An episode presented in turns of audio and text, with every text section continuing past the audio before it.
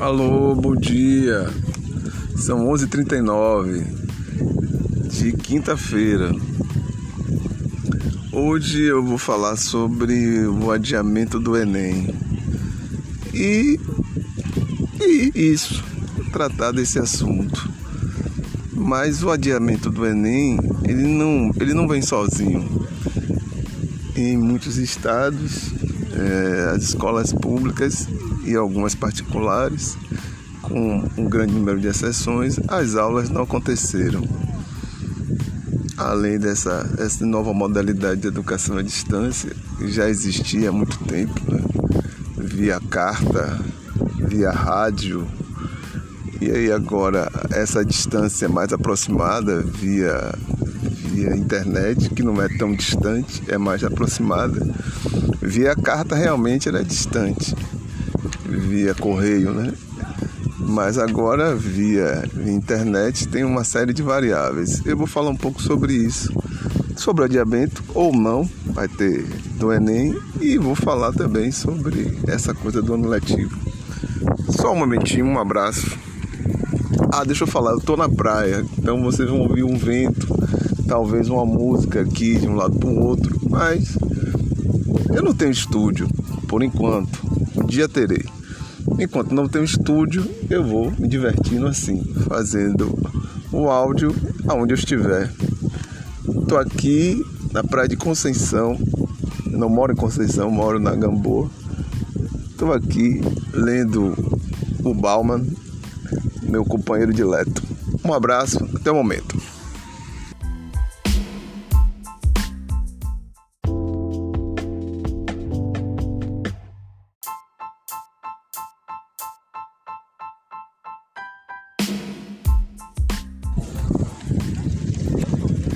Olá, domingos, reflexões culturais. Olha, eu, esse ano letivo, quer dizer, o ano passado, 2020, foi um ano completamente diferente para quem é professor de educação básica. Primeiro, que nós ficamos numa situação a cavalheiro. Desde fevereiro, ou antes de fevereiro, antes do carnaval, nós já estávamos informados através da internet que mundo é, oriental já vivia o Covid. Bastava dar uma olhadinha nos jornais ingleses que já se falava. A França muito, né, muito forte na medicina, a Inglaterra também, mais ainda, né, diz que tem a melhor medicina do, do mundo, ou da Europa. Se eu estiver exagerando, acho que é da Europa. A cubana também é muito boa e não é na Europa. Ah, eles disseram que estavam prontos para o Covid. Né? Hospital, isso, equipamentos e tal, e lá para as tantas não estavam. E aí, daí por diante, eu fiquei acompanhando, né? Sobretudo a OMS, né? Organização Mundial da Saúde, e como é que isso ia reverberar aqui no Brasil que foi uma coisa frouxa, né? Todo mundo entrou, todo mundo contaminou, todo mundo ficou contaminado, ficou um caos generalizado que poderia ser evitado. Isso foi, foi bater na sala de aula, é fato, bate na sala de aula. Nós professores estávamos, fomos, chegamos aí para a escola. Eu lembro que eu fui para essa reunião de coordenação e ainda levei minha filha. Ficou com a, a funcionária, acolheu minha filha, ficou de um lado para o outro com ela. E aí o Covid começou a ganhar a notícia do Covid pós-carnaval, porque eu, eu tenho a impressão que a responsabilidade só aconteceu depois do carnaval. Pós-carnaval, porque o carnaval é muita grana, ele, o carnaval aconteceu. E aí, mais um pouquinho, mais um pouquinho, começaram a, notícia do Covid ganhar força. E uma força que não era, não era aquela forcinha, era uma forçona. Quando eu cheguei, teve um dia que eu cheguei, da, saí daqui da ilha, fui lá para o Rio Vermelho. Chegando lá, a notícia que eu tenho é que não ia ter aula. O diretor estava lá, os funcionários. Um professor de física foi, que também não assiste televisão, e soube que primeiro o prefeito a Semineto suspendeu, em seguida o, o, o governador suspendeu as aulas. E aí, pasmem, acabou o ano letivo. Foi a tônica do Covid. Só um momento.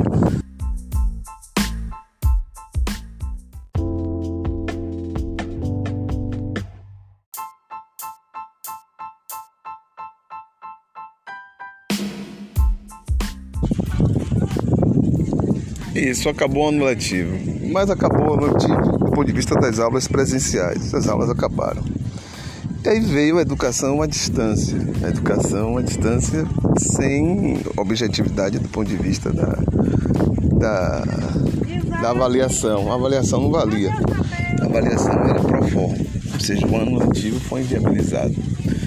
E aí começaram a aparecer as o iceberg de tamanho maior, não mais a ponta, mas a fragilidade da educação pública.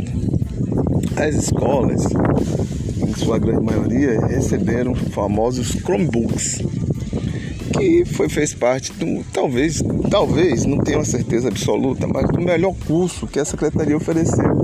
Foi é, é, o curso da Google cerca de 60 horas. Né? Nós aprendemos a fazer uso dos formulários Google, avaliação, aplicação de, de atividades, uma série de coisas que de fato pode ajudar e pode vir ajudar a, a promover a educação à distância.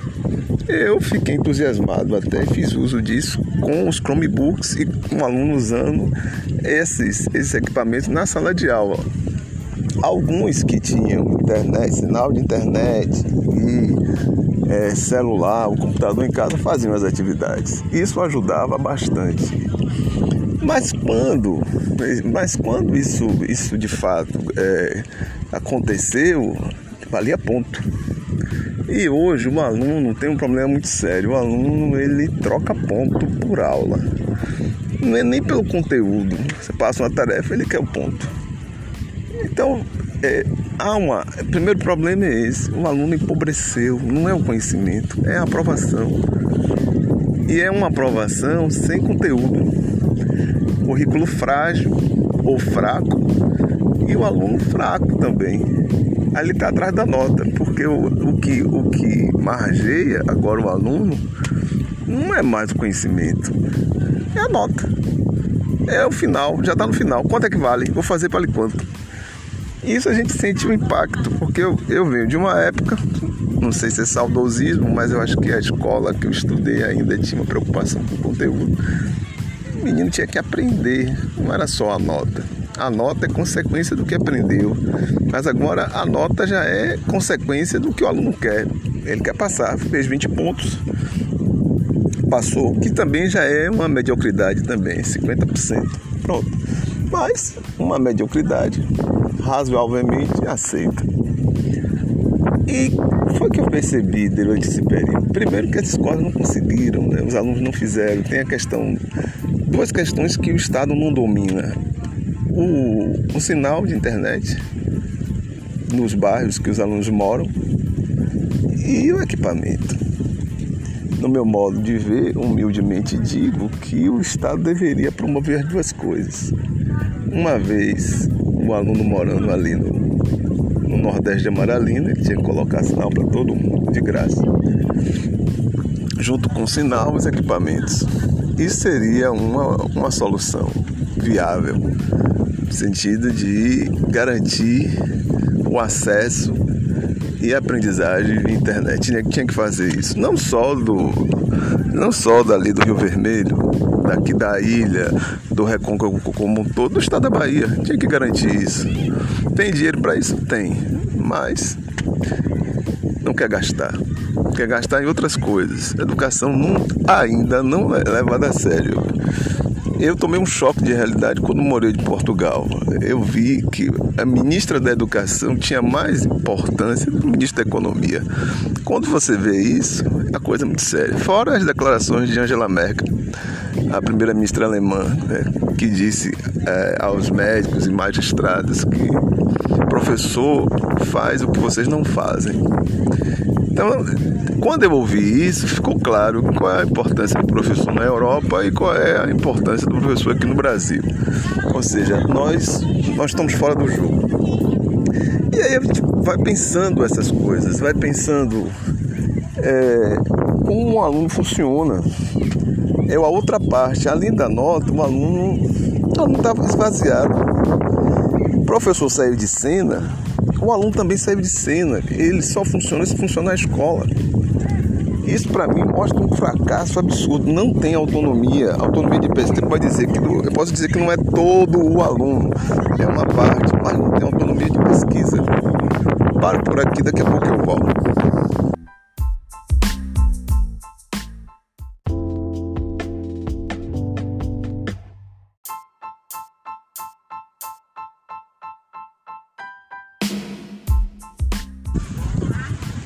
Olá, estou cuidando desse, desse podcast em partes homeopáticas, bem curtos. Talvez essa metodologia use para outros. Olha, tem alguns autores que podem ajudar a compreender o que eu quero falar. A percepção que eu tenho construído nesse Covid é que a capacidade de pesquisa e a impressão maior é que o aluno da educação básica que vai para a União Superior tem dificuldade da autonomia, de, da construção de conhecimento, que ele sempre está dependente de alguém.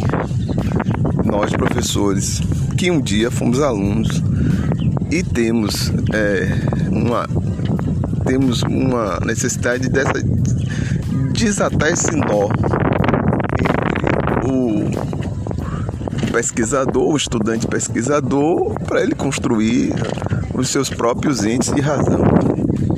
Isso vai na contramão, ou vai, ou vai a favor do que diz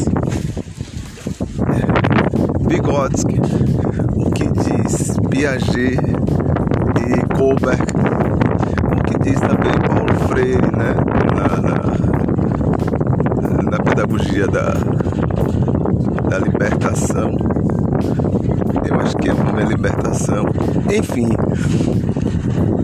as pedagogias que dizem uma coisa não, não estão de acordo com o que na prática acontece. O que o Covid mostrou, esse, esse distanciamento do que a escola dá para o professor. O professor mediador e o aluno dependente. O aluno conseguiu construir, não só no, na educação básica, na educação básica, que é o fomento da, da construção cientista, ele não, não, acontece na universidade, ele acontece na educação básica. A educação superior ela só faz alçar. Olha que o filtro da educação superior já é um filtro grande. Até terminar o curso da graduação, o estudante é male male. que vai construir cientista são no, no aprofundamento, né? Lato senso, estricto senso. O que se percebe, o que eu fico a perceber, o que eu fico a observar, é que a fragilidade é muito grande. Né? Quando fala da fragilidade, é que não funciona. Quer dizer, tem a educação à distância? Tem. Mas além de ter educação à distância, tem que ter uma preparação para ser cientista. Cientista, eu falo cientista do, do, do, ponto de vista epistemológico mesmo, não é só ciências naturais, não. Cientista no sentido de produzir ciência. E aí eu, a, a, percepção que eu tenho é essa, e é uma percepção que a gente está vendo. Parou tudo. Fala educação pública, as, as escolas particulares Algumas elas fecharam, diga-se passagem, social. Né? A classe média né? não, não conseguiu sustento social. E olha que social, o colégio. Né? Muita gente boa passou por lá. E a classe média, ó, bye bye social. Tanto social e virou antissocial, porque está fechando esse ano. Não teve condições de suportar as vacâncias nos pagamentos. Voltando aí ao, ao Enem, né? voltando a, ao Enem, o que a gente está observando, o que a gente está observando no Enem é que vai ser um Enem sem estudo os poucos que estudaram, os poucos que tiveram a capacidade de independência, né, de, de busca do conhecimento e de aprendizagem online, eles vão dar conta. Mas a grande maioria, né, essa, essa, essa, essa vontade de adiar não é adiar somente pela Covid, adiar porque não teve acompanhamento. há ainda uma dependência muito grande na relação professor-aluno. Sem o professor-aluno não tem andado.